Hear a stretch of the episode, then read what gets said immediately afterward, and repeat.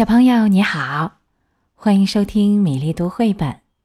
今天的故事《弗洛格系列之鸟儿在歌唱》，要特别送给上海的佳佳小朋友。鸟儿在歌唱，学会珍爱生命。那是一个美丽的秋天，小猪在果园里摘熟透的苹果，青蛙弗洛格朝它走过来，看起来。很忧愁。我发现了一样东西，他说：“什么东西？”小猪问。“跟我来，我带你去看看。”弗洛格回答。他们一起出发了。小猪觉得有点紧张。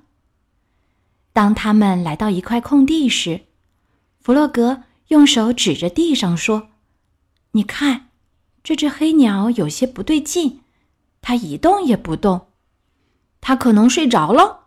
小猪说。这时候，小鸭扇着翅膀跑来了。怎么啦？它很关心。发生了什么意外？嘘，它睡着了。弗洛格说。但小鸭觉得这鸟儿看起来像是生病了。这时，野兔正啃着红萝卜从树林里出来。远远看到这边有什么事情发生，也加入了进来。他蹲下来看了看躺在地上的鸟儿，说：“它死了，死了。”弗洛格问：“什么是死？”野兔用手指了指蓝色的天空：“所有东西都会死。”他说：“我们也一样吗？”弗洛格又问。野兔不太能确定，也许吧。等我们老了以后，他说。他们一起做了个担架，抬着鸟儿向山丘下的草地走去。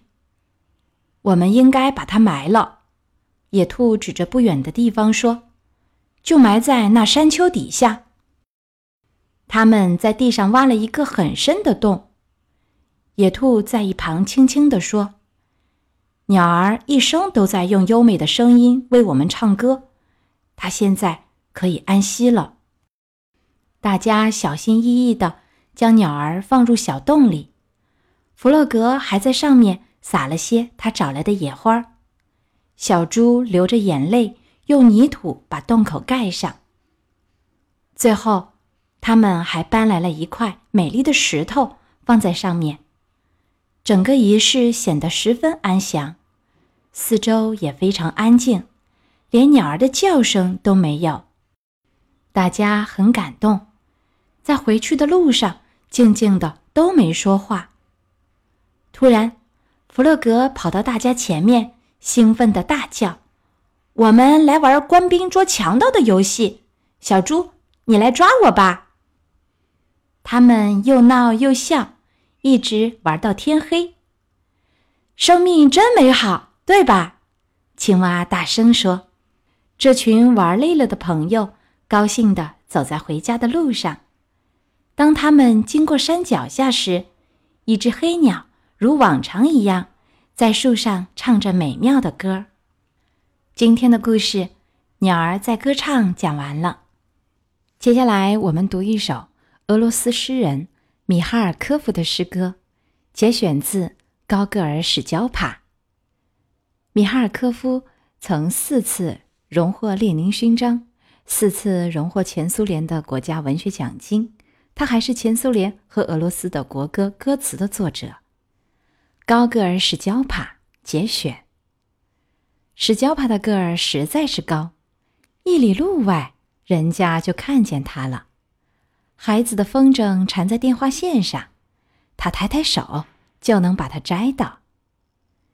一个小学生从陡岸上失足落进了河里，史焦帕一跃跳了下去，河水才没到他的膝盖嘞。一回顶楼起了火，里头的鸽子一只也飞不出。宅院里聚了一群娃娃，他们对史焦帕叔叔说：“难道我们的鸽子就这样眼睁睁被熊熊大火吞没？”史焦巴叔叔从人行道上举起手，就碰到了顶楼。顶楼的窗口滚出团团浓烟，烈火眼看封住了窗口。随着小窗哗啷打开，一群鸽子嘟嘟飞出，一只一只，一共十八只，最后得救的是小麻雀。是焦帕救出孩子们心爱的鸟，孩子们别提有多高兴了。城市里有一位灯塔一样的叔叔，啥都方便，什么都好。